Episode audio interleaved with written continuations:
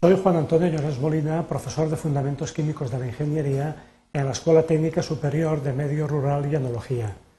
En esta presentación eh, quiero justificar desde el punto de vista de su estructura molecular las propiedades de un polímero tan importante y singular como el nylon. Asimismo, quiero mostrar también un ejemplo de cómo puede obtenerse de una manera rápida y sencilla en el laboratorio un tipo de nylon, concretamente el nylon 16. Así pues, los objetivos que propongo son los siguientes. En primer lugar, destacar la importancia que tienen las poliamidas, de las cuales el nylon es un caso particular, por la adecuación que tienen sus propiedades a un sinfín de usos prácticos de gran importancia tecnológica. También introducir eh, la noción de, reacción de polimerización por condensación como eh, modo de síntesis de este tipo de polímeros.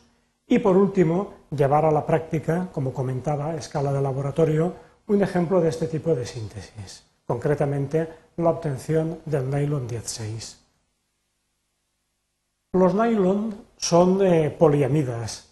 Eh, sus propiedades están derivadas de su estructura molecular y dan lugar a un sinfín, como comentaba anteriormente, de eh, aplicaciones muy diversas. Son unos polímeros realmente muy versátiles. Se caracterizan, por ejemplo, por la flexibilidad y resistencia a la tracción. De hecho, en cuerdas de escalada se utilizan, en las populares bridas que, se venden en los bazares y que tan prácticas son. Eh, también sirven para obtener tejidos muy resistentes e impermeables. Y también eh, en piezas de maquinaria son polímeros que admiten una buena mecanización, pueden trabajarse de tal manera que pueden eh, fabricarse con ellos pues, piezas como tornillos, tuercas, ¿eh? materiales de este tipo.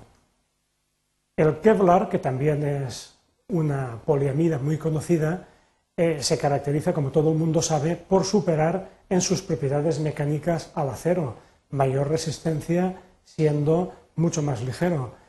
El Kevlar es una poliamida eh, cuya única diferencia desde el punto de vista estructural es que contiene anillos bencénicos en su cadena que confieren una particular eh, interacción, una particular fortaleza en la interacción entre las cadenas que dan al Kevlar sus características tan conocidas. Su empleo en chalecos antibalas, en cascos, eh, son muy ilustrativos en este sentido.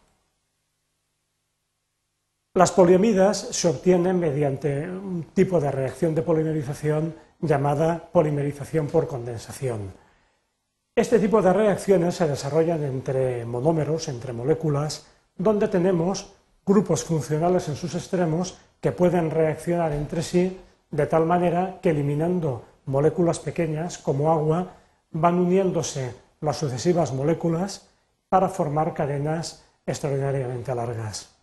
Por ejemplo, eh, si la reacción tiene lugar entre ácidos dicarboxílicos o sus derivados y dioles, es decir, entre ácidos que tienen dos grupos carboxilo o derivados, como podrían ser, por ejemplo, halogénuros de ácido, y alcoholes que tienen dos grupos OH, como por ejemplo el etilenglicol, lo que obtenemos es, mediante la reacción de esterificación entre los extremos de las cadenas, una serie de moléculas enlazadas a través del enlace típico de los ésteres, de tal manera que podemos obtener, por ejemplo, en este caso concreto, a partir del ácido 1,4-benzenodioico o ácido terstálico y el 1,2-etanodiol o etilenglicol, el popular eh, poliéster que se utiliza para los envases de, de botellas de agua mineral, el polietilenterftalato.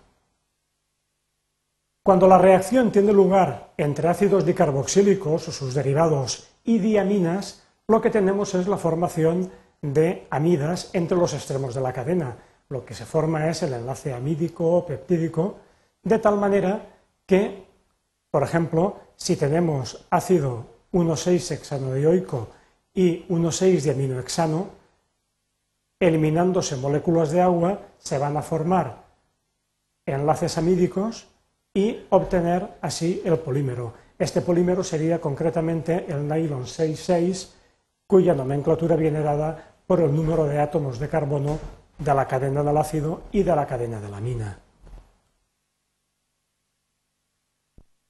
Si nosotros partimos, por ejemplo, de un derivado halogenado como el eh, dicloruro de decanodiohilo, 10 carbonos, y el 1,6 diaminohexano, podemos tener una reacción mucho más rápida. Los halogenuros de ácido son más reactivos, reaccionan con más facilidad que los ácidos carboxílicos, y entonces lo que tendremos es la formación también del enlace típico de las amidas, eliminando en este caso, en vez de moléculas de agua, moléculas de ácido clorhídrico.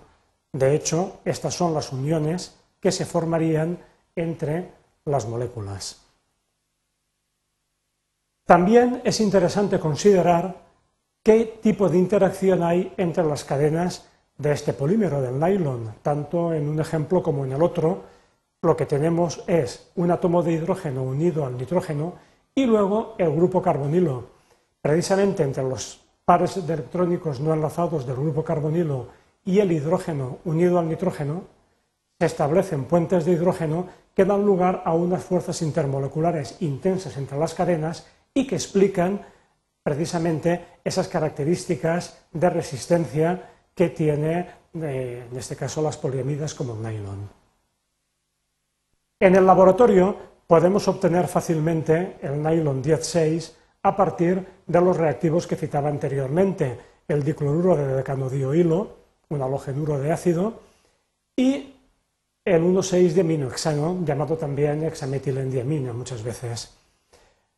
Partimos del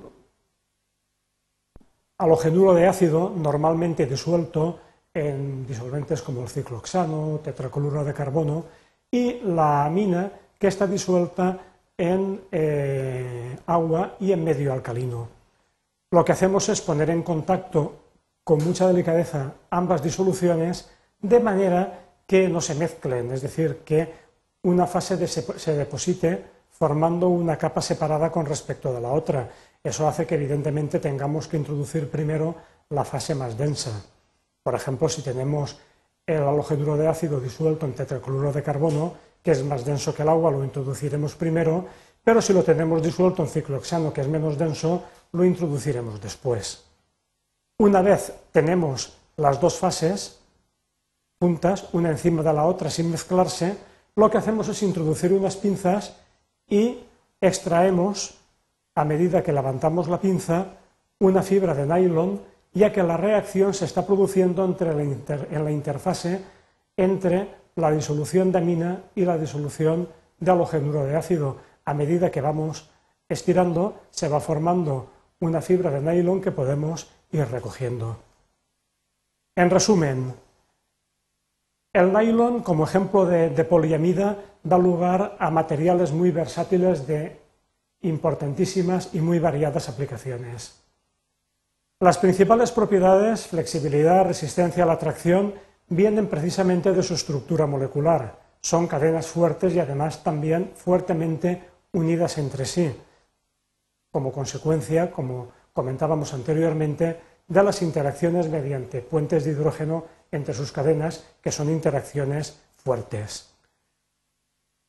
Como ejemplo, a nivel de laboratorio, el nylon 10,6 lo podemos sintetizar fácilmente a partir del dicloruro de canodiohilo. Recordemos que utilizamos un halogenuro de ácido por la mayor rapidez y facilidad con que se produce la reacción y una amina como el 1,6 diaminohexano o llamada también hexametilen diamina.